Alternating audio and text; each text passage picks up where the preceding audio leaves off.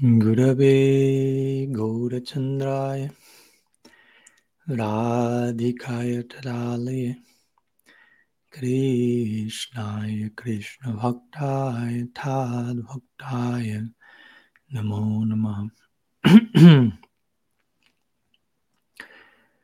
Pranam a todos, muy buenos días. Mi saludo desde Carolina del Norte, Ananda Ashram.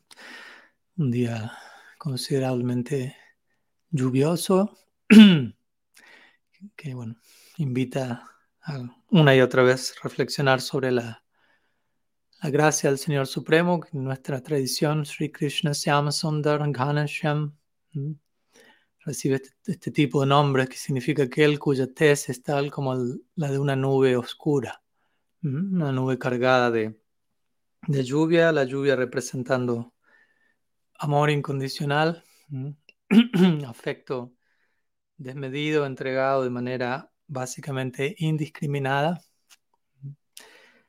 y la fortuna de nuestra parte de poder ser invadidos por todo ello. Entonces, hoy aquí nos encontramos un día más, una semana más, tratando de celebrar esa fortuna, ese derramamiento torrencial que viene a a llenar nuestra vida de propósito, básicamente. Entonces, como siempre, vamos a, voy a comenzar compartiendo algunas palabras de introducción y de reporte, eh, extender un poco la experiencia de esta última semana para aquellos que, que están en diferentes partes del, del, globo. Y luego vamos a comenzar con algunas preguntas, ya, ya hay alguna una que ha llegado y vamos a estar recibiendo cualquier otra pregunta que deseen enviar, cualquier consulta, cualquier tema sobre el cual sientan la necesidad de poder, eh, de que podamos expandirnos al respecto. Y bueno, ha sido una semana interesante, entre otras cosas.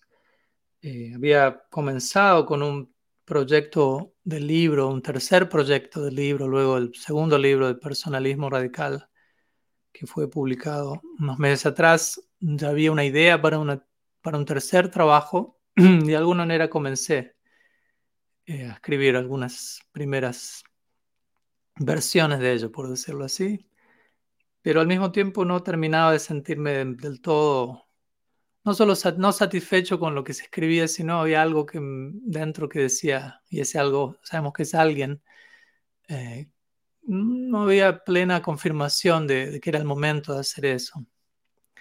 Y luego recibí otra serie de mensajes de un devoto amigo que me está ayudando con ciertas traducciones y llegó a la conclusión de que, de que es un mejor momento para enfocarme en tener traducidos al español mis dos primeros libros antes de abocarme a seguir escribiendo un tercer libro al inglés. Y de alguna manera ya había empezado a traducir el primer libro, Inherente o Heredado. Este amigo, este devoto amigo me está ayudando con eso.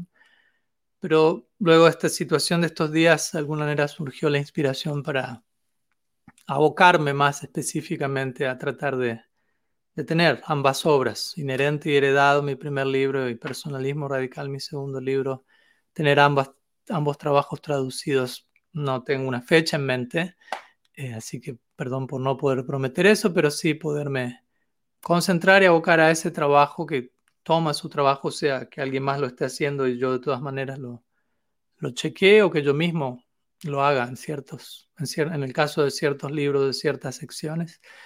Pero bueno, quería compartir esas novedades ya que todos ustedes son oyentes de habla hispana y varios más de una vez me han preguntado eh, no solo cuándo tales libros van a estar al español, sino incluso por qué escribo libros al inglés primero y no al español primero, siendo que es mi lengua natal.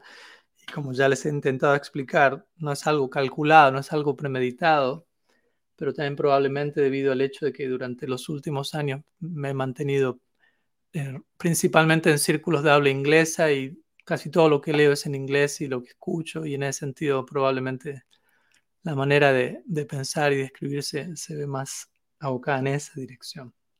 Pero en fin, quería compartir esa novedad por un lado Y bueno, obviamente cuando tengamos fechas más concretas de publicaciones de un trabajo el otro, primero estoy tratando de terminar el primer libro y luego eventualmente el segundo. Aunque probablemente dos devotos diferentes me ayuden y probablemente ambos trabajos empiecen a dar de forma simultánea, todavía finiquitando esos detalles. y algo más que viene a mi mente para compartir hoy, antes de, comenzar con las preguntas, es una práctica que de alguna manera hemos introducido estos días aquí en Ananda Ashram con, los demás devotos que están aquí, que obviamente es una práctica que no va en contra en absoluto de nuestra sadhana, Gaudiya Vaishnava y de otras prácticas o, del estándar en otras tradiciones místicas, que básicamente tiene que ver con, y, y, esto fue algo que me compartió un amigo mío que ya lo está haciendo en su propia comunidad y, personalmente tuve una experiencia de ello visitándolo y consideré, sí, eso es algo interesante para, para importar, por decirlo así, al, día a día de uno. Y básicamente consiste en, en, reunirnos con quienes estemos conviviendo, en este caso aquí, eh, en algún momento del día, generalmente en la tarde, luego de que ya la mayor parte del día ha pasado, y sentarnos juntos, obviamente compartir eh, Kirtan, Sankirtan en conjunto y luego básicamente tan simple como suene compartir cómo nos, nos sentimos en, en, el día en particular, cómo nos venimos sintiendo, qué ha estado pasando en nuestro fuero interno en ese día en particular y obviamente abrirnos de manera honesta, sincera, vulnerable a compartir lo que sea que esté pasando, sea en una dirección, sea en la otra, y obviamente el resto del grupo comprometerse a escuchar de manera empática, a estar abiertos, a estar presentes, a no emitir juicio de lo que pueda estar viniendo de aquel que comparte, sino más bien estar allí, acompañando, dando soporte, apoyo. Y obviamente eventualmente pueden también surgir comentarios, ideas, feedback que uno quiera compartir, pero primeramente abocarnos a escuchar a la otra persona y obviamente tomándonos turnos y que cada persona pueda expresar cómo, cómo está su día internamente, cómo está su mundo interno en ese día. Y sí, suena simple reunirnos, sentarnos en círculo y compartir, pero obviamente la experiencia ha sido en menos de una semana que hemos estado experimentando al respecto muy interesante, muchas cosas no solamente surgen de, cada uno, o sea, hay uno puede ver la importancia de tomarnos el tiempo para parar las rotativas, de dejar de hacer todo lo que estamos haciendo y concentrarnos de manera oficial en el día en relación a qué está pasando dentro nuestro. Porque si no, probablemente el día pasa y no nos tomamos el tiempo para realmente conectar con nuestro mundo interno. Entonces, por un lado, esa realización ha sido muy interesante, la importancia de parar lo que estemos haciendo, tomarnos un momento para reflexionar oficialmente qué está pasando dentro mío, conectar, desarrollar intimidad con nuestras emociones, con nuestras experiencias internas. Y obviamente el hecho de, ser escuchados, la experiencia no solamente hacer este ejercicio por nuestra propia cuenta, sino entender, hay alguien más que me está escuchando sin juicio, idealmente, incondicionalmente estoy siendo escuchado, y esa escucha incondicional inspira una apertura incondicional, inspira una vulnerabilidad que invita al que está escuchando a ser vulnerable también, porque si yo me expreso vulnerablemente, eso fuerza naturalmente a, las demás personas a también ser vulnerables, a conectar con esa vulnerabilidad, porque si no, no hay, es insostenible la situación. Entonces la magia y lo que se revela en un momento íntimo, profundo, donde ambas partes eh, se abren incondicionalmente, son vulnerables, ya sea al hablar o al escuchar, y lo que luego surge muchas veces como, como respuesta, como revelación, como, como, sí, como diferentes cosas que, que se manifiestan al estar en conjunto en esa modalidad de vulnerabilidad, de incondicionalidad, incluso si uno presenta una situación problemática, una emoción problemática, algo que no se termina de resolver en uno, muchas veces interesantemente por la misma química que se da en conjunto al estar vulnerablemente incondicionalmente abiertos, generalmente siempre surge, ya sea ese día, el día siguiente, alguna revelación en ese momento, en los momentos siguientes, eh, en donde se aclara el panorama que necesitaba aclaración. Y todo eso obviamente nos, nos recuerda una y otra vez cómo el proceso espiritual es individual, pero al mismo tiempo también es colectivo. ¿Cuánto nos necesitamos unos a otros. Entonces, simplemente quería extender unas breves palabras sobre esta experiencia muy simple, pero muy profunda e interesante, que en la medida en que uno la reproduce en el día a día, obviamente se va generando un momentum, se va generando una dinámica, un impulso que, que facilita el compartir del día siguiente y del día siguiente y se va volviendo un hábito. Y desde ya están invitados a incluir ese hábito, sea que ustedes vivan en un ashram, en comunidad, o vivan en, su hogar con su familia, que no deja de ser un ashram y comunidad, o de alguna manera probar de organizar si uno vive solo, conectar con, amigos, con personas en las que uno puede confiar y incluso experimentar esto online o en última instancia delante del altar, delante de las edades, tratando de, de, presentarse uno mismo ante Bhagavan en el corazón de uno. En última instancia nunca estamos solos.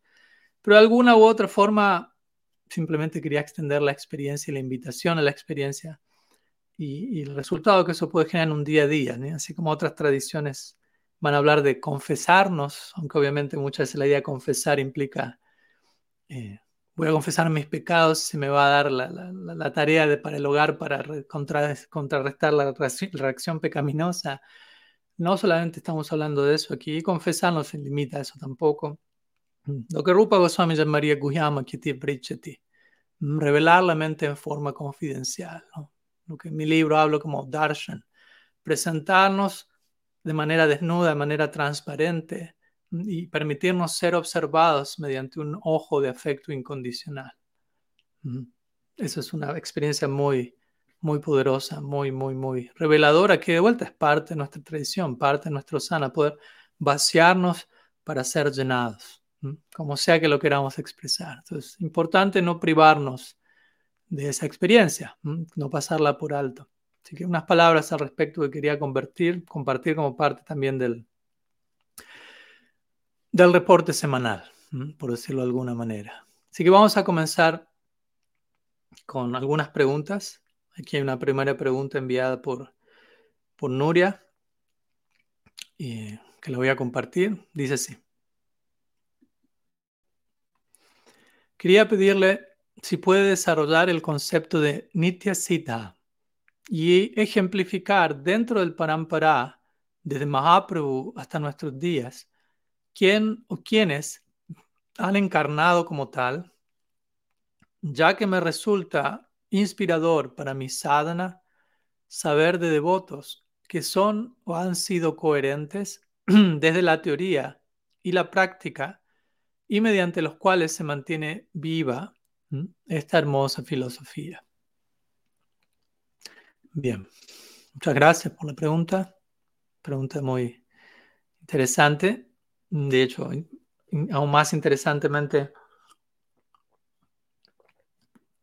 es un tema sobre el cual estuvimos conversando recientemente, unas dos semanas atrás, en el retiro de personalismo radical que tuvimos en Michigan, en el cual hablé sobre Guru Tattva y diferentes interacciones entre Guru y discípulo, y en ese marco surgió el tema de hablar sobre el Guru como Nitya Siddha o como Uttam Bhagavat, si siempre lo es, alguna vez lo es, etcétera, etcétera. Pero bueno, fue en inglés, así que ahora la chance de de alguna manera compartir ideas similares eh, en español. Entonces, la pregunta para volverla a replantear es el concepto de Nitya Siddha y ejemplificar si dentro del Parampara o nuestra sucesión discipular, desde Mahaprabhu hasta nuestros días, quiénes o quién han encarnado como tal, o sea, quiénes son Nitya Siddhas.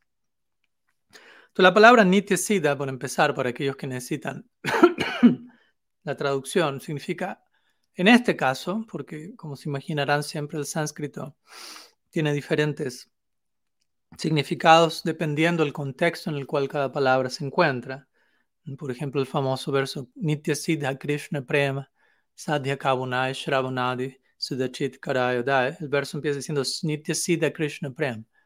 En este caso, Nitya Siddha se refiere eternamente establecido o eternamente existente. Ahora, en este caso, o eternamente perfecto también. Krishna Prema es una realidad eternamente perfecta. Entonces, Nitya Siddha significa Siddha significa perfecto, en este caso, Nitya significa eterno o eternamente. Entonces, Nitya Siddha se refiere a un alma que es eternamente perfecta. Y con esto nos referimos a qué? A un alma que en ningún momento se ha entrado en contacto con la energía ilusoria, si lo queremos poner de esa manera. Un alma que nunca ha sido condicionada. Generalmente escuchamos la noción de Nitya Badha, o almas eternamente condicionadas, Bada significa condicionada, y eternamente aquí no se refiere a condicionadas por siempre y no hay chance para esas almas, sino significa uh, no hay inicio al condicionamiento de esas personalidades a nadie, pero sí hay fin a ello. Entonces, Nitya Siddha significa básicamente una entidad viviente que nunca se ha encontrado condicionada, que siempre se ha encontrado en un estado de iluminación, si se quiere, de perfección, de amor divino. Y hay diferentes ejemplos que se dan en las escrituras al respecto, como los asociados eternos de Bhagavan. Por dar un ejemplo, en el Krishna Lila, Yashoda, Nanda Maharaj, Sri Radha, Lalita, Vishaka, Madhumangal, Sridam, Sudam, Subal, etcétera, etcétera. Raktak, Patrak, todas estas personalidades que hacen al séquito permanente, eterno de Krishna en el Krishna Lila. Por lo tanto, el Krishna Lila es una realidad eternamente, eterna y eternamente perfecta. Y Krishna se mantiene, y Krishna es eternamente Krishna. Por lo tanto, y Krishna es un resultado, si se quiere, la forma de Krishna tiene mucho que ver con los asociados que lo acompañan. Por lo tanto, si esos asociados no estuviesen allí eternamente de forma perfecta, Krishna tampoco existiría en esa forma eternamente de forma perfecta. Por lo tanto, de allí la necesidad teológica, ontológica de, que existan estas personalidades eternamente perfectas acompañando a Bhagavan eternamente. Ahora bien, escuchamos muchas veces que tales asociados eternos que acompañan a Bhagavan en su lila en el mundo espiritual también descienden a este plano cuando Bhagavan desciende a este plano, el concepto de avatar, y obviamente lo acompañan en su lila, Bhuma Lila, en su lila terrestre. Ahora la pregunta de aquí es, bueno, la pregunta puntual es, dentro del Parampara hasta nuestros días, ¿quién ha encarnado como tal? Entonces, en un sentido no existe o sea, existe una versión popular en nuestra tradición de que todos los asociados de Krishna, de Mahaprabhu, que lo acompañan, sus asociados centrales que ejecutan, que lo acompañan en su lila aquí, también lo acompañan en su lila allí. Al menos la mayoría de ellos, puede haber ciertas excepciones a la regla, donde las escrituras se dejan claro que, que tal personalidad alcanzó la perfección en este lila como Brahma apareciendo como Haridas Thakur en el Gaur Lila, por dar un ejemplo. Brahma no es Nitya Siddha. Pero en general se asume que aquellos que acompañan a Bhagavan en su lila, nuestra tradición, el, énfasis central es Krishna y Mahaprabhu, eh, son Nitya Siddhas. Desde allí la idea también de los ecos Swami siendo Nitya Siddhas. Y a veces se, se, presenta la idea, incluso hasta una generación luego de Mahaprabhu, ya que la pregunta habla de dentro del Parampara de Mahaprabhu hasta nuestros días. ¿Quién es Nitesida? Entonces, a veces este, existe la versión popular que los asociados a Mahaprabhu y, una generación siguiente, incluyendo personalidades como Narottam Das Thakur, Shamananda Pandit, Srinivasa Acharya, entre otros, son también Nitesidas.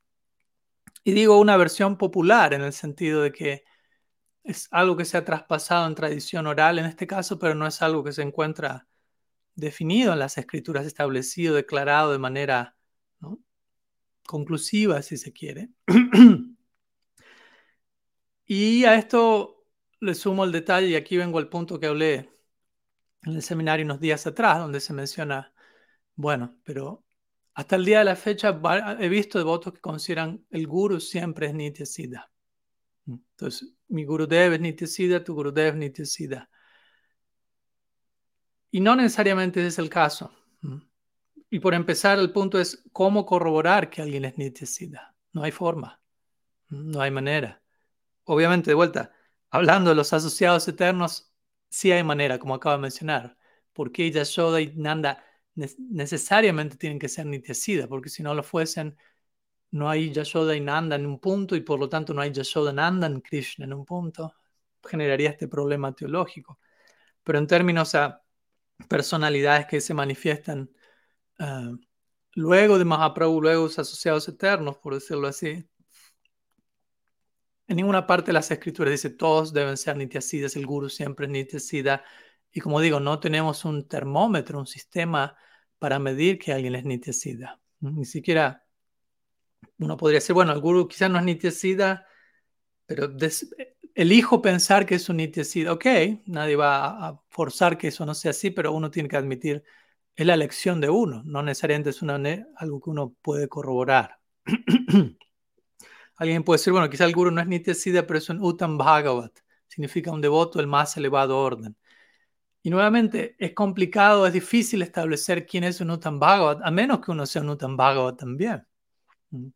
Porque los síntomas del Uttam Bhagavat, que sean las escrituras, son esa persona ve a Krishna en todo y a todo en Krishna. Entonces, ¿qué tanto uno puede corroborar que la otra persona está viendo a Krishna todo y a todo en Krishna? No puede intuir que eso es así por determinados síntomas, experiencias, pero no necesariamente uno tenga la prueba conclusiva. Y de vuelta, esto no, no es un problema, este es mi punto, porque el punto central que yo voy es qué nos lleva a la necesidad de, que, devolver a todos los miembros nuestro parampara Nityasida o Bhagavat. Para mí es un punto central aquí. ¿Por qué pensamos que necesariamente todos, y no digo que, ni que Nuria ni que nadie en particular esté pensando eso, pero varios piensan eso y extiendo ese patrón abiertamente aquí. ¿Qué nos lleva a sentir la necesidad de que mi guru o todos los gurus tienen que ser Nitya Siddha o Utambad? Probablemente el hecho de que pensar, bueno, ellos justamente no van a fallar, son perfectos, no hay posibilidad de que, no hay riesgo para mí al involucrarme con esas personas porque son perfectas. Pero también detrás de eso puede haber otros elementos, dependiendo del caso. Alguien puede elegir, no, quiero pensar que mi guru es perfecto en todo el sentido de la palabra y en ese día hay una proyección de parte de uno hacia la figura del guru que probablemente no sea necesariamente el caso, porque como digo, en las escrituras y nuestros acharyas, tales como Srila Siddhar Maharaj, Srila Prabhupada, etc., ellos han mencionado, el guru puede ser, puede ser Nityasida, no estoy negando que eso pueda ocurrir, puede ser Uttam Bhagavat, son casos extraordinarios. también el guru puede ser un Madhyam Bhagavat, Madhyam Adhikari. Prabhupada, en su significado, el verso 5 de Upadeshamrita Shamrita, incluso dice el guru puede ser un Kanista Adhikari. El punto es, idealmente el guru tiene que ser más avanzado que el discípulo. Tiene que ser plenamente honesto y rendido de acuerdo a su capacidad al momento para mantenerse avanzando, de manera que cuando el discípulo avance, el guru y el discípulo no están en la misma situación sino que el guru se mantiene avanzando junto con el discípulo, cada cual en su respectiva situación e interacción de servicio. Entonces, el punto es ese, el guru puede ser, porque, porque si pensamos el guru solamente es nitya aquí también surge otro problema, que es, bueno, si el guru es nitya significa nunca estuvo enredado materialmente, y eso significa que no puede empatizar con mi experiencia de enredo con mi experiencia de ser un alma condicionada, porque el guru nunca fue un alma condicionada. Entonces, esa persona no puede empatizar plenamente con mi situación. ¿Qué tanto uno desea eso como discípulo? ¿Qué tanto nos va a hacer bien estar con alguien que no puede empatizar con nuestra propia experiencia plenamente? ¿Qué tanto en realidad necesitamos eso? Y también qué tanto, de vuelta, estamos forzando, probablemente proyectando un nivel de perfección desmedido que no necesariamente necesitamos como una excusa para nosotros no tener que ofrecer amor incondicional a esa persona. Traten de pensar en eso. Si yo pienso, la otra persona es perfecta en todo sentido, nunca se equivoca en nada, quizás es simplemente mi, mi manera de no, no, no abrirme a servir a alguien incondicionalmente. Incondicionalmente significa con errores incluidos. Si yo digo, no, yo te amo y te sirvo únicamente si eres perfecto y puro plenamente, eso no es incondicional, eso es condicional. Y el amor no es condicional, es incondicional, es naturaleza. Entonces muchas veces también inconscientemente, sin querer aquí culpar a nadie, pero inconscientemente pasa en nosotros esta idea de el guru es lo más elevado posible siempre, como una manera nosotros evitar tener que lidiar con posibles imperfecciones, con posibles relatividades que hay que saber acomodar, que hay que saber armonizar. Y muchas veces el hecho de que un guru no sea un Nityasida, un Mutan Bhagavat, nos ofrece de vuelta esta empatía en donde podemos aprender del guru cometiendo errores y arrepintiéndose, cambiando y mejorando. Nuestro, toda nuestra tradición comienza, gira en torno, nuestra tradición se conoce Gaudiya Sampradaya, ese es su nombre. Y la Gaudiya Sampradaya gira en torno al Srimad Bhagavatam, el tratado central de nuestra escuela. ¿Y cómo surge el Srimad Bhagavatam? Con Vyasadeva estando insatisfecho con su trabajo literario de compilar la literatura védica. Y él reconoce su, limitación y, ese reconocimiento de su limitación da como lugar, da, da lugar el Srimad Bhattan tal como lo conocemos. Entonces podríamos decir que todo nuestro linaje surge de un guru genuino, Vyasadeva, el prototipo mismo del Sri Guru, reconociendo ciertas limitaciones, revelando su mente a su guru, públicamente, eso está en el Bhagavatam, en ese testimonio, y eso da como resultado nuestro linaje. y hay muchos otros ejemplos al respecto. Entonces el punto es ese, no necesariamente no forcemos esa, esa situación. Entonces si un guru tiene sus luchas, tiene sus altos y bajos, en cierta medida, de vuelta, no estoy diciendo degradaciones extremas, abusos, desviaciones completamente perturbadoras, pero en cierta medida si podemos aprender de, nuestro guru, de nuestros gurus, ya que no es una realidad no plural, y podemos observar su trayectoria y ver cómo fueron navegando diferentes experiencias que nosotros vamos a tener que atravesar como sadhakas y practicantes. Eso nos permite empatizar y sentir un sentido de la relación. Ah, ok, puedo identificarme con eso. Él o ella, recordemos, guru puede ser él o ella, fueron atrás de estas experiencias en su vida y puedo conectar, empatizar, relacionarme con eso y desde ahí extraer enseñanzas para yo saber cómo navegar mi etapa presente. Mientras que por otro lado, el guru es Nityasida, es siempre perfecto, nunca cometió ningún error y por lo tanto todo lo que fue su vida fue impecable en todo momento. ¿Qué tanto uno puede conectar con eso? ¿Qué tanto uno se puede sentir más bien abrumado y alejado de sentir un abismo con eso y sentir un terrible culpa y desánimo de pensar, yo no estoy a esa altura, nunca voy a poder, no voy a llegar, eso ocurre también. Entonces, ese es un punto importante que, quiero aclarar. Y como digo, hay versiones, hay devotos que van a decir Bhakti no Thakur es Nityasida, si la Prabhupada es Nityasida, Prabhupada Bhaktisiddhanta es Nityasida, otros devotos van a decir no, otros van a decir no sé, como digo, no hay manera de corroborarlo. Otros van a decir, bueno, los, los siempre están acompañando a Bhagavan en su lila, donde quiera que ejecute su lila en la tierra. Por lo tanto, si alguien aparece aquí, implica que, que, no, que no está con Bhagavan en su lila, por, probablemente no sea un Nityasida, pero el punto es, eso no significa menos. Como cuando una vez le preguntaron a Srila Prabhupada, ¿quién es más elevado? ¿Un Nityasida o un Sadhana Siddha? Aquel que alcanza la perfección a través de la práctica. Y él dice, la palabra importante aquí es sida, la palabra importante es alcanzar la perfección. Entonces, de ese lado, en relación a la segunda parte de la pregunta, considero que va a ser inspirador para nuestro sadhana.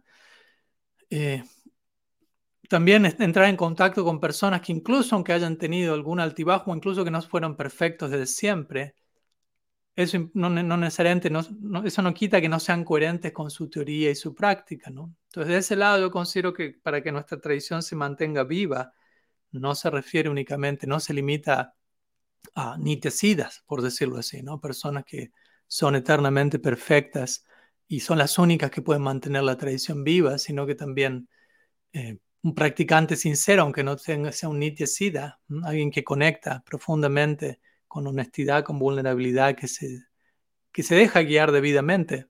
En ese sentido también mantiene la tradición viva, porque esa tradición se mantiene viva en el corazón de esa persona. Así que algunas palabras obviamente podemos seguir, eh, pero algunas palabras al respecto. Pero que el sol está surgiendo un poco intenso, voy a bajar un poco la cortina aquí.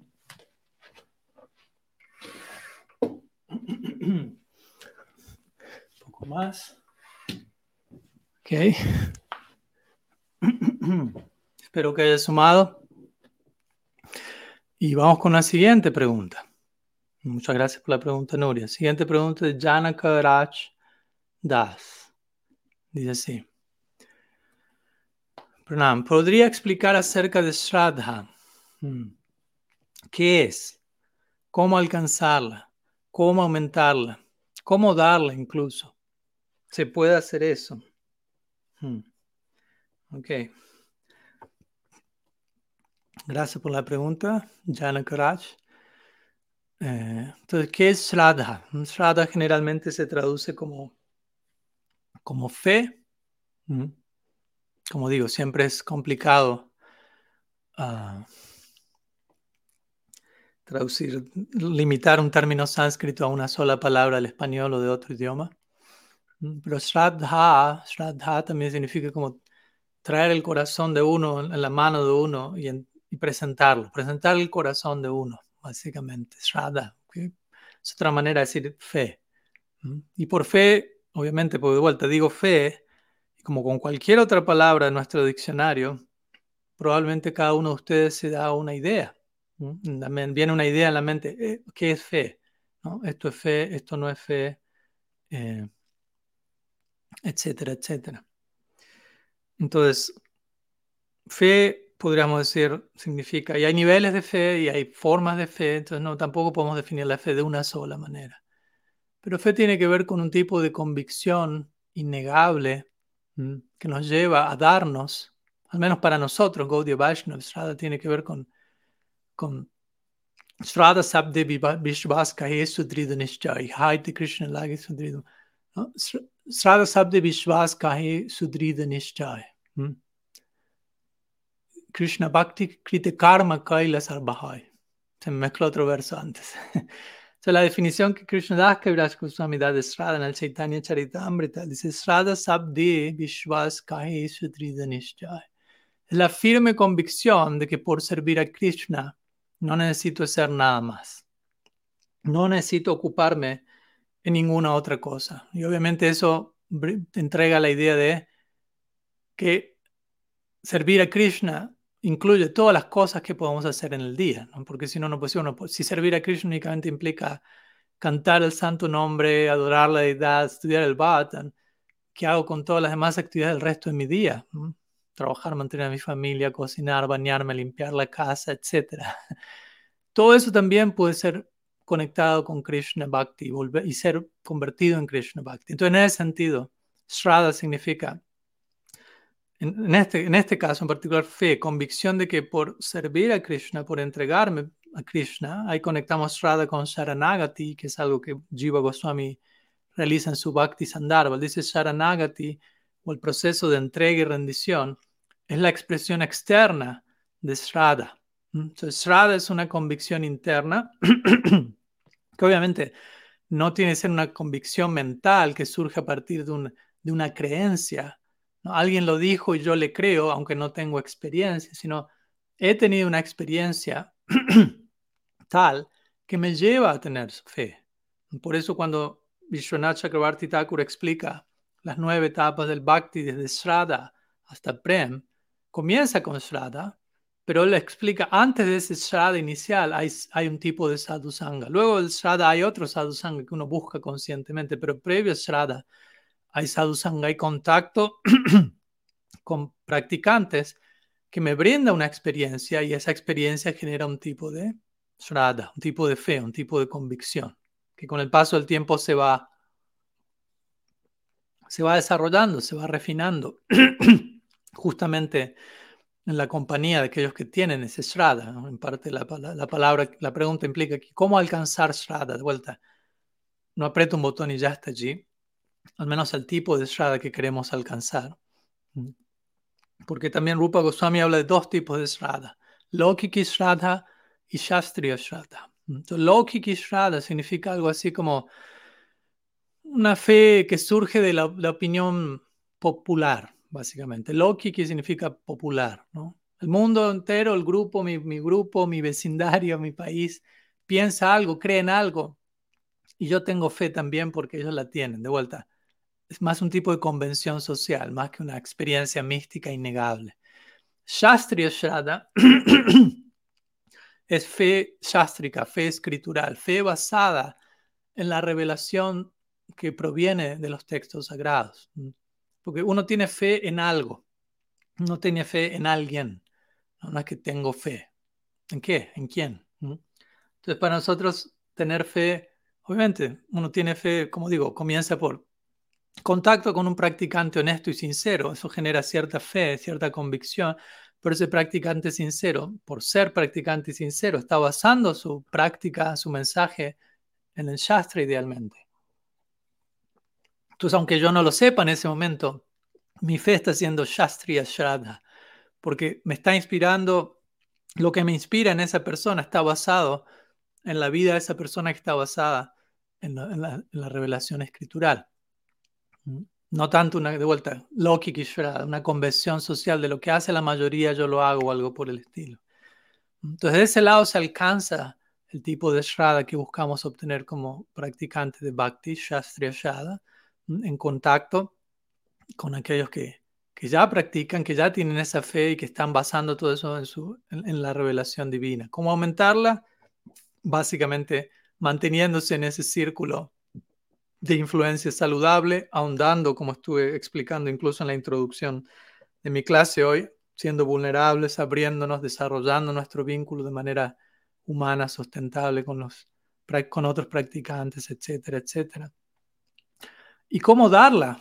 Pues básicamente, cómo darla sería el subproducto natural de, uno haberla alcanzado y haberla aumentado. Se va a volver una, una experiencia de contagio epidémico natural, por decirlo así. Si yo estoy lleno de algo en mi corazón, naturalmente eso va a rebalsarme y va a tocar a otros, va a salpicar a otras personas. Entonces, de ese lado es importante no, no imponer, nuestra fe, no, no, no, no forzar nada sobre nadie, más bien de entender que la naturaleza misma de cómo la fe se transfiere es de tal manera que yo mismo la tengo, yo mismo la experimento, y eso se vuelve real y vivo para mí, y naturalmente eso va a hablar a través de mí a otras personas. O sea, la manera más genuina, más segura de transmitir fe a otros, no tanto mediante una imposición dogmática, mediante un esfuerzo por convencer o convertir al otro, sino más bien convertirme, qué tan convertido estoy yo, qué tanto yo he experimentado una conversión a través de la fe. Y de vuelta, no hay límite a qué tanto la fe se pueda seguir desarrollando. En un sentido, podríamos decir, estas nueve, nueve etapas del Bhakti, desde Shraddha, Prem, pueden ser nueve etapas del, del, desarrollo de la fe. De vuelta, la forma externa en la que Shraddha se expresa es Sharanagati, rendición. Es un punto importante que quiero mencionar porque es fácil pensar tengo fe o decir tengo fe o creer que tengo fe, pero una manera más concreta de, corroborar dónde está mi fe, porque tampoco es tengo fe o no tengo fe, es dónde está mi fe, hay tantos niveles de ello, es ver los síntomas más puntuales de cómo eso se expresa en mi día a día en la forma de Sharanagati, que se caracteriza por seis angas o aspectos, anukulya, sankalpa, pratikulya, varjanam, rakshishyati tibishvaso, goptritve varanam tata. Atma Nikshepat Karpanya. No tenemos tiempo para entrar en detalle con cada uno de estos aspectos y definirlos, pero en breve los menciono. Significa aceptar aquello que es favorable para mi bhakti, mi proyecto de bhakti. Y depende, dependiendo que cada persona algo va a ser favorable y para otros no. Obviamente hay dictámenes universales. Esto es favorable para el bhakti, esto no es favorable. Esas son las dos primeras etapas. Aceptar lo favorable, rechazar lo desfavorable. Pero el punto es hay que desarrollar criterio por lo que, porque lo que es favorable para alguien pueda no ser favorable para otra persona, o lo que es favorable para mí en otra etapa ya no lo sea de la misma manera. Entonces, es importante mantenerse despierto a esta sensibilidad, a este criterio personal. Lo que estoy haciendo, de la manera en la que lo estoy haciendo, ¿está siendo favorable para mi vayan o está siendo desfavorable? Algo puede ser favorable, pero lo puedo estar haciendo de forma desfavorable cantar el santo nombre favorable, pero puedo estar cantando, ah, puedo haber desarrollado hábitos desfavorables en relación a algo favorable. Es importante observarnos al respecto. Luego, confiar en que Krishna nos va a proteger. ¿Cómo me manejo mi día a día en, esos términos? ¿Qué tanto estoy confiando? de que el Ser Supremo está en mi corazón, lo sabe todo, desea lo mejor para mí, me está protegiendo a cada paso, ¿Qué tanto percibo su refugio, Rakshi eh, Goptritve Varanam, este es el Sarup, eh, Lakshan de Saranagati, el aspecto central. aceptar a Krishna como mi mantenedor. Él me estaba manteniendo, estoy siendo mantenido por él, sentirme mantenido, en el buen sentido de la palabra, no en un sentido humillante, codependiente, sino a través de su afecto, a través de su gracia incondicional, Krishna me está manteniendo a cada momento, está sosteniendo mi vida. No depende exclusivamente de mí, de todo lo que yo pueda hacer, no es una meritocracia. Y luego, Atmanikshepani Karpanya. Entregar mi propio ser entendiendo que es propiedad de Él, ver todo como propiedad de Bhagavan, incluso a mí mismo. Karpanye, humildad, humildad profunda. Todos estos son los seis síntomas, muy resumidamente, de Sharanagati, y Sharanagati es la forma externa en la que Sharada se expresa internamente. Entonces, es una manera interesante de, de vuelta, no una neurosis, pero una manera sana de, contemplar dónde está mi fe y cómo puedo seguir creciendo observando estos síntomas, ¿no? De humildad, de dependencia, de sentirme mantenido por el afecto de Bhagavan, confiando en su protección, observando que todo es propiedad de él, empezando por mí mismo, teniendo un, criterio apropiado de qué es favorable y desfavorable, etcétera, etcétera. Algunas ideas sobre el tema de Shraddha. Como siempre, cada pregunta requiere mínimo una clase separada, pero al menos compartiendo algunas ideas, ya que hay otras preguntas enviadas aquí. Así que vamos a compartir con, con la, la siguiente pregunta que viene de Pundarik. Y la pregunta es la siguiente. Si Dios es infinito y Sri, Krishna es la suprema personalidad de Dios, ¿no estaríamos limitando el infinito al pensar que no hay más allá del Krishna Lila? No sé si no hay, quizás quisiste decir no hay nada más allá del Krishna Lila. Claro, obviamente que sí. Eh, y nadie está diciendo que únicamente lo único que existe es el Krishna Lila, o que lo único que existe es el Krishna Lila y el Gaur Lila. Eh, de hecho, el nombre que se le da al mundo espiritual, técnicamente hablando, es Vaikunta. Obviamente Vaikunta para nosotros también se refiere a cierta sección del mundo espiritual, donde Bhagavan aparece como Narayan Vishnu y es adorado en Aishvarya Bhav, en humor de, de cierta reverencia, si se quiere, afectuosa, amorosa, pero reverencia a fin de cuentas. Pero también Vaikunta se refiere al mundo espiritual en general, a todas las diferentes dimensiones de conciencia, a todos los planetas, si queremos describirlo de esa manera, que existen allí, que son ilimitados. ¿Y por qué aclaro esto? Porque la misma palabra Vaikunta significa sin límites. Vaikunta. A veces se traduce como sin ansiedad también, ya que ansiedad proviene de límites. Maya significa la tendencia a medir y la tendencia a medir significa la tendencia a establecer límites. Aquí Lian pregunta, ¿qué es el gore lila? Gore no en ese sentido, ya que gore en inglés es una palabra que se refiere a medio, algo medio macabro, tipo película de terror. es Goura, se escribe Gaura, pero se pronuncia gore lila.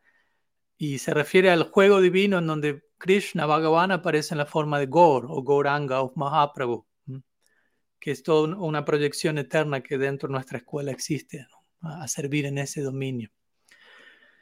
Entonces, el mundo espiritual, el dominio espiritual, dijo que sí, Lian decía, se imagina un lila sangriento, no, no, para nada. Menos mal que pudimos aclararlo a tiempo.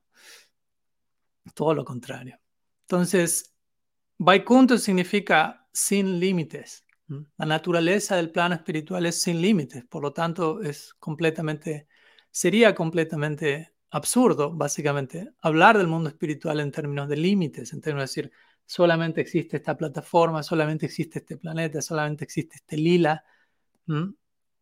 No, porque el mundo espiritual es ilimitado. Es ilimitado no solamente en cantidad, en posibilidades de Krishna lila, Gaur lila, Ram lila, Vishnu lila. No solamente limitado en ese sentido, sino ilimitado en ese sentido, sino ilimitado también en que cada uno de esos lilas es ilimitado en sí mismo. Y es un punto importante, porque por ejemplo en nuestra tradición vamos a escuchar, ok, existe una descripción detallada del Krishna Lila y del Gaur Lila, Y, parte de esa descripción detallada incluye esta idea de Ashtakali Lila, en donde se describe un día, el día eterno de Bhagavan, ya sea Mahaprabhu, ya sea Krishna, que hace Krishna las ocho divisiones del día que se dan desde la mañana hasta la noche. Y hay una descripción que se da allí, obviamente la descripción es general, tengamos cuidado de vuelta, limitar eso y pensar, eso es lo único que pasa en todos esos días. Pero al mismo tiempo alguien puede pensar, eso suena un tanto monótono, no suena ilimitado. Parece ser que todos los días Dios está haciendo lo mismo. y alguien puede sentir, sentir, no quiero ir a ese lugar, ¿no? suena supremamente aburrido. Pero de vuelta es importante entender esas descripciones son muy generales, dan una idea general y por encima de eso, incluso cada una de esas actividades que va a acontecer todos los días, por ejemplo, Krishna llevando a pastar las vacas o Krishna encontrándose con Sri Radha, nunca es la misma, la misma experiencia, no es nunca lo mismo, porque la naturaleza de cada una de esas actividades es ilimitada. Pratipadam Mahaprabhu a cada paso se experimenta el néctar de la inmortalidad, que es eterno, que siempre se está expandiendo, que siempre está evolucionando. Y es un punto importante sobre el cual, de hecho, estoy probablemente pensando escribir un tercer libro cuando sea que ello ocurra, y es esta noción de constante evolución. Todo está creciendo y evolucionando a cada momento, por siempre. La naturaleza del absoluto es constante expansión y evolución, lo cual y he visto que para algunos devotos es una idea un poco chocante, porque ellos piensan, no, pero Krishna es eterno. Sí, nadie está diciendo eso, nadie está diciendo que Krishna deja de ser Krishna debido a que está evolucionando, sino Krishna se vuelve cada vez más Krishna, porque si no lo estaríamos limitando. Krishna se vuelve cada vez más hermoso, más encantador, y sus devotos desarrollan una mayor tendencia para servirlo. ¿Mm? Eso se describe en el Chaitanya Charitamrita. Y ambos entran en una competencia en donde ninguna de las dos partes acepta derrota en esa competencia. Krishna cada vez más hermoso, las gopis amándolo cada vez más y eso volviendo a Krishna más hermoso y eso haciendo que las gopis lo amen cada vez más.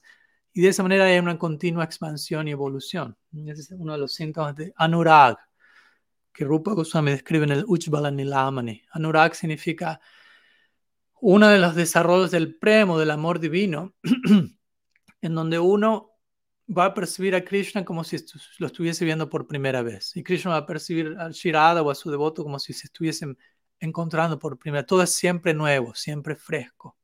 El, amor está renovando todo a cada paso. La misma experiencia de amor y separación en la dinámica eterna lila genera eso. La separación de Krishna no es que Krishna desapareció, que Krishna realmente se fue.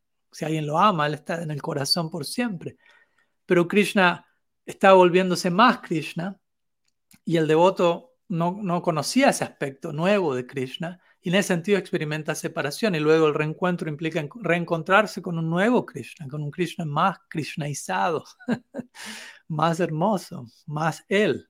La suprema personalidad de Dios implica él siempre está volviéndose más él mismo. Entonces, es un punto importante a considerar continuamente. Eh, en un sentido, la meta de la vida es el amor divino. Encontrar, escuchamos esa descripción. La meta de la vida es Krishna Prem, amor divino. Pero en un sentido, el amor divino, la naturaleza del Prem, del amor divino, es que siempre está expandiéndose, creciendo. Entonces, en un sentido, nunca vamos a llegar a la meta última como algo de, ok, llegué aquí, terminé, no hay nada más por descubrir, no hay nada más por experimentar. Eso sería más bien un infierno más que un cielo. Entonces es importante que nos acostumbremos a pensar, a experimentar, a concebir todo esto en términos de constante evolución, ilimitada. Si las hermanas diría, en la medida que te aproximes al infinito, vas a corroborar que no hay límite para el progreso. Siempre vas a poder progresar más, siempre vas a poder crecer más. No hay límite.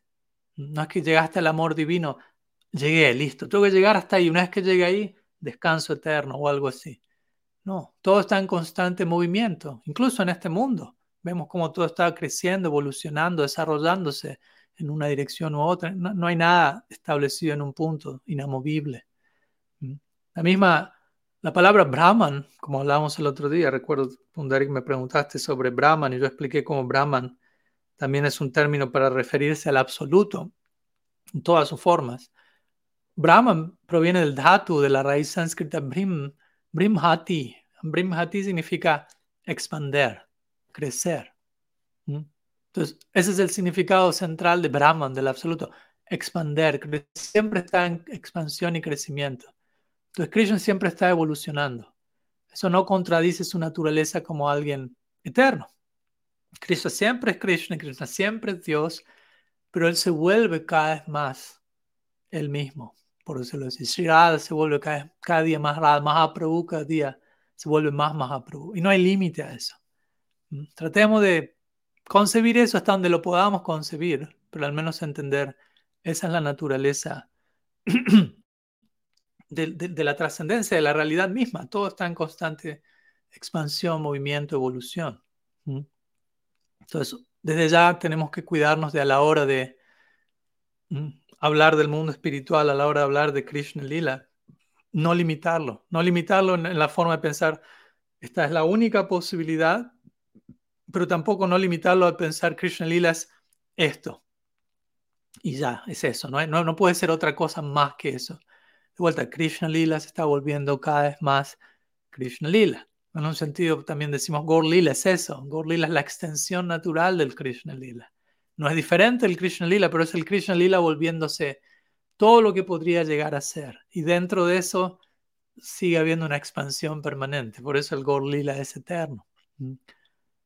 Entonces, considero que es un punto muy importante que puede modificar todo nuestro paradigma de cómo nos dirigimos hoy en día a nuestra práctica. En lugar de pensar nuestra práctica como estoy aquí en el mundo material, tengo que esforzarme y hacer un esfuerzo para avanzar, llegar a la meta última, ir al mundo espiritual, listo, me salvé, estoy allá, terminó. Fin, ¿no? Algo como muy estático, no extático. En lugar de entender, en un sentido, la, la meta de la vida llegó a mí más que yo llegar a la meta. La, meta de la vida ya llegó a mí en la forma de la extensión de la misericordia de Mahaprabhu, ya llegó a mí. La meta de la vida, todavía yo no logré alojar a esa meta de la vida plenamente y por eso no, no, alcancé el Prem. Pero en un sentido, Prem ya llegó a mí. ¿Qué capacidad tengo de lidiar con ese Prem? Es otra cosa. pero, pero Bhakti significa Prem en última instancia. Prem Bhakti. Bhakti no es algo que que es más pequeño y luego se vuelve más grande. Bhakti es como el sol.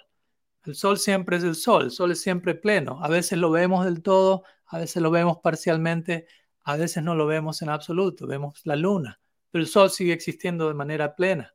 Si tuviésemos la capacidad de mantenernos siempre, de viajar a la velocidad de la luz y mantenernos bajo el sol, el sol siempre es pleno. De la misma manera, Bhakti es como el sol, el amor divino es como el sol, es algo completo. Bhakti en su plenitud es Prem, entonces, eh, cuando Bhakti llega a nuestra vida, en un sentido, Prem llega a nuestra vida, pero nosotros quizás estamos en una cueva o estamos bajo cierta situación con sombra y solamente captamos un rayito de ese sol. Y obviamente así comienza nuestra práctica y está perfecto, pero debemos entender, en un sentido, la plenitud del Bhakti ya, ya está golpeando a mi puerta. Entonces la meta de mi vida ya llegó, más que pensar yo tengo que llegar allá, eso ya llegó. Y lo que resta es tratar de, de, de reciprocar con esa meta de, mejor y mayor manera hasta que uno oficialmente es catalogado un premio Bhakta. Y de vuelta, una vez que uno logra despertar en esa medida, no hay límite a qué tanto eso pueda seguir evolucionando. Entonces, para mí es una orientación muy diferente a pensar, todavía el Prem no llegó, el Prem está por allá, Krishna está por allá, es una situación futura y lejana, y yo estoy de este lado, condenado en el mundo material, y tengo que esforzarme para algún día llegar ahí. Una vez que llegue ahí, llegué y puedo descansar y no, no, no hay más cambio y desarrollo. Para mí esa es una idea muy limitada en relación a lo que estamos hablando. Para mí una idea mucho más amplia, profunda, realista es la meta de la vida ya llegó a mí, por su gracia sin causa ya estoy participando de ese proceso, no hay vuelta atrás, ya estoy practicando bhakti, bhakti es el medio, bhakti es la meta, solamente resta que pueda practicar de manera más profunda y la medida que eso ocurra, eso va a seguir creciendo y una vez que llegue a la meta, la meta sigue creciendo. Entonces, en un sentido, no hay perfección, siempre se vuelve más perfecto. siempre está creciendo más y más. Es importante que nos acostumbremos a, a relacionarnos con la realidad de ese lugar. Así que, en fin, algunas ideas al respecto. Espero que, que hayas sumado, Pundarik.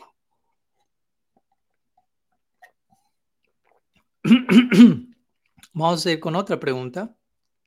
Por ahora la última que, ha llegado. Obviamente nos queda algo de tiempo. Vamos, si hay alguna otra pregunta y si no, probablemente concluimos aquí. Vamos a ir viendo. Es una pregunta de Gabriela Cunemo. Dice, como practicantes, ¿cómo podemos lidiar con personas que nos cuestionan desde la generalización? Por ejemplo, ¿no? un ejemplo que se da de generalización es, todos los gurus son abusivos, todas las religiones son invenciones fanáticas, etc. Mm. Gracias por la pregunta, Gabriela. Entonces, ¿cómo lidiar con la generalización? Obviamente la pregunta como es planteada aquí es cómo lidiar con la generalización que proviene de otras personas hacia uno como practicante.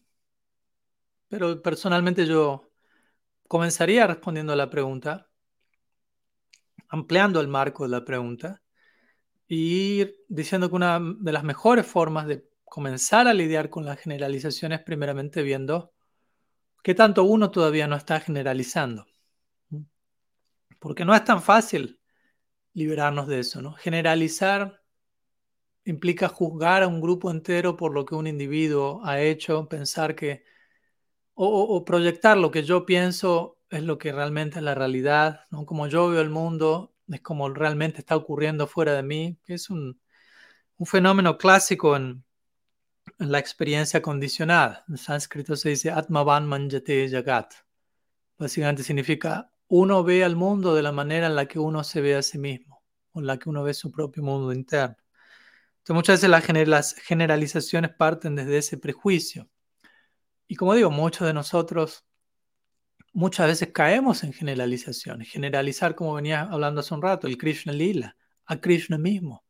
Pensar, Dios es esto, o ya sé que es Dios, dar por sentado que es la conciencia de Krishna. Esto es la conciencia de Krishna. Y generalizamos, es una, generamos, generamos una abstracción. ¿no? En lugar de mantenernos conscientes, estamos hablando de realidades específicas, únicas, individuales. Como si los devotos son esto.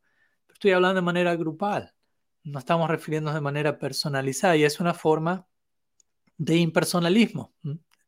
Siguiendo el tono de personalismo radical, si no, no nos relacionamos con un grupo como individuos dentro de un grupo, estamos siendo impersonales en una forma u otra. Entonces, digo esto para, para empezar, porque para, y no digo que este sea el caso de Gabriela, pero puede pasarnos a todos, en donde muchas veces terminamos juzgando eh, a un grupo en base a una persona o terminamos juzgando a una persona en base a un grupo o a nuestra idea del grupo.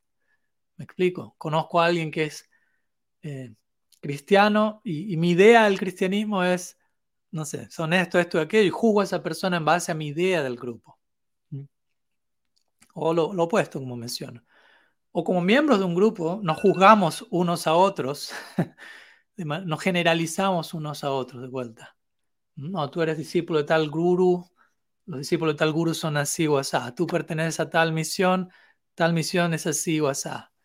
Eh, etcétera, tantas variantes, no, no voy a entrar en el detalle ahora, pero eh, quería enfatizar esto por empezar, ¿no? Cuidarnos de no, o, más bien preguntarnos qué tanto yo estoy incurriendo en generalización por empezar, antes de prestar atención a cómo otros me están generalizando. Luego, yendo más puntualmente a, la, intención de la pregunta, es cómo lidiar con aquellos que cuestionan desde la generalización o, condenan desde la generalización, porque en el caso de estos ejemplos que, que Gabriela menciona al menos, no hay mucho cuestionamiento allí. Ya hay una, hay una postura conclusiva tomada. Todos los gurús son abusivos, todas las religiones son invenciones fanáticas. El cuestionamiento es una etapa previa a, a la conclusividad, por decirlo así, que, que, estas frases generan, ¿no? O sea, uno, uno cuestiona algo y no, no, hay, no hay problema en cuestionar algo. De hecho, es importante cuestionar. No es del lado, no es una generalización, pero no es de un genuino espíritu de discernimiento. Si no hay cuestionamiento, no hay, no hay pensamiento crítico y hay considerable abuso. Y de hecho, como aquí se da el ejemplo, todos los gurús son abusivos. Probablemente el que concluye eso es porque dio, conoció en primera persona, segunda, tercera persona, un caso de algún gurú que fue abusivo. y probablemente esa situación de abuso surgió porque la, o alguna de las partes implicadas no se atrevieron a cuestionar. No estoy diciendo siempre es así, pero muchas veces es así. Muchas veces un discípulo, un estudiante, no cuestiona. ¿Por qué? Porque también muchas veces en el sistema ya viciado está esta idea de no se puede cuestionar. Eso es ofensivo. Y de vuelta, ¿qué es cuestionar? Obviamente si, si uno se rinde, si uno, por dar un ejemplo, eh, contacta a un practicante que uno lo siente genuino y con el paso del tiempo se va desarrollando una relación y voy corroborando que esa persona es genuina, que me inspira genuinamente, que, lo que dice es lo que practica, que hay integridad, que hay autenticidad, etc. Eventualmente uno acepta a esa persona como guru, por dar un ejemplo, y todo sigue funcionando bien, la relación va surgiendo, no hay necesidad de cuestionar la integridad de esa persona en la medida en que la persona está comportándose de manera genuina, ¿me explico? invocar cuestionamiento allí sería no saludable.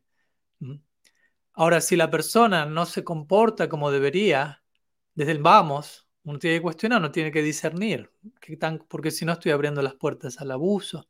Y lamentablemente muchas veces el abuso surge debido a esto, que se entrega la narrativa, no se puede cuestionar, es ofensivo, no se puede básicamente discernir, no se puede pensar, hay que rendirse, pero la rendición tiene que ser voluntaria y bien informada. Tiene que haber una experiencia previa a esa rendición. Y si luego la rendición, incluso, si yo me rendí a un guru que fue genuino, ok, me tengo que rendir por completo. No me tengo, elijo rendirme por completo porque esa persona me inspira a eso. Pero si en algún momento del proceso, lamentablemente, esa persona se comporta de manera equivocada, aunque me estuve rindiendo por completo a esa persona, tengo que por un momento pausar esa rendición completa y cuestionar y discernir por qué hay una situación aquí que no cierra, que va en contra de lo que esa persona me enseñó por años probablemente. Entonces, en ese caso, el cuestionamiento es, es saludable. De vuelta, marco esta diferencia entre cuestionar y ya emitir un, juicio, ya emitir una opinión conclusiva, absoluta, en base a una generalización, que, suele ser eh, si, alguien concluye desde ese lugar, obviamente tampoco habla muy bien de esa persona y probablemente no haya mucho que hacer.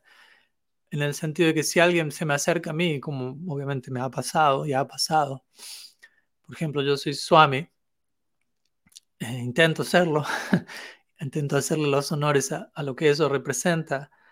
Y, lamentablemente a lo largo de la historia, especialmente las últimas décadas, han habido muchas situaciones con Swamis fallando a sus votos, fallando a sus compromisos, incurriendo en diferentes formas de abuso, no solamente abuso en términos de, de, depredación sexual, por decirlo así, abusos financieros, manipulación, abusos, lo que llama abusos pastorales, que tiene que ver con ocultar la verdad, negación de la verdad, no estar dispuesto a que le digan, a tener un feedback, ¿no? si alguien es una autoridad, por dar un ejemplo, ¿no?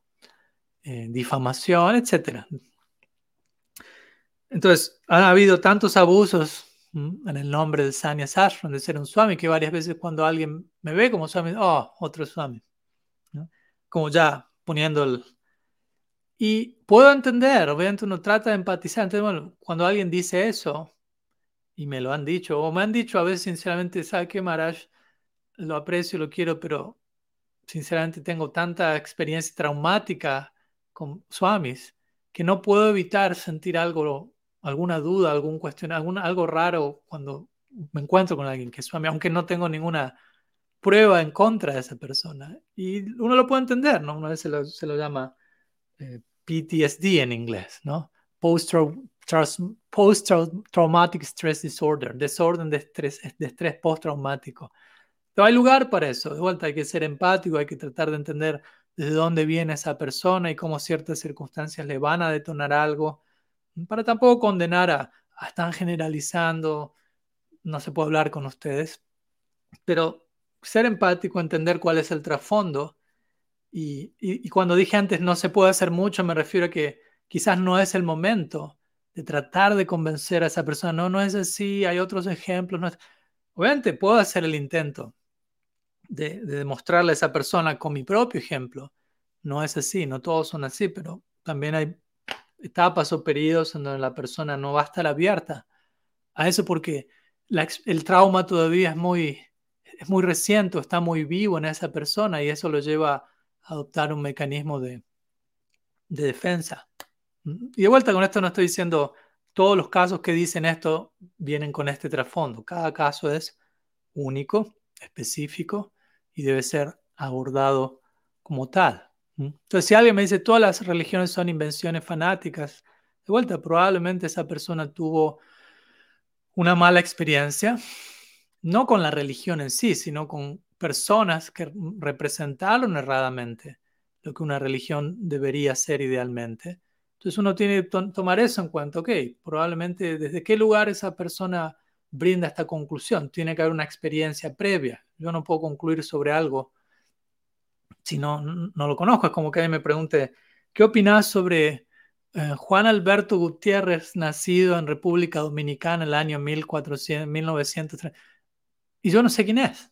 No tengo idea quién es esa persona. Entonces, ¿cómo puedo emitir una opinión? Es imposible. A menos que haya tenido una experiencia. Entonces, toda opinión, incluso una generalizada, es informada por por cierta experiencia previa. Entonces ahí es donde uno tiene que ir. ¿Cuál es la experiencia previa de esa persona? ¿Y qué lo llevó a adoptar una postura tan generalizada, tan conclusiva? Y probablemente si, es extrema, si está extremadamente cerrada, probablemente habla de algo extremadamente negativo que esa persona eh, experimentó y adopta esa postura como un mecanismo de defensa, como cancelando esa, esa puerta que le generó tanto abuso, tanto trauma, lo que fuese, ¿no? cancelándola, condenándola, porque el nivel de trauma fue suficiente. Y quizá de vuelta tome, tome tiempo, tome años, tome vidas, en que alguien entienda y se abra, recupere, se recupere de esa experiencia y desde luego de haberse recuperado, pueda entender, hay otra variante, hay otra manera, ¿no? Y separar entre religión y representantes de una religión entre gurús falsos y gurús genuinos, por decirlo de alguna manera. ¿Mm? En, desarrollar este, este discernimiento más sutil, en donde alguien incluso puede comenzar de manera genuina y eventualmente pudo haber tenido un problema. También hay lugar para eso. No es que gurú falso, gurú genuino significa fue siempre falso o fue siempre genuino. Alguien puede comenzar de manera falsa, de manera, ¿cómo decirlo? Alguien puede guiar a otros desde un lugar equivocado, por las razones equivocadas, pero con el tiempo equivocarse y, entender cuál es la manera correcta de hacer eso y hacerlo desde el lugar correcto y ser genuino.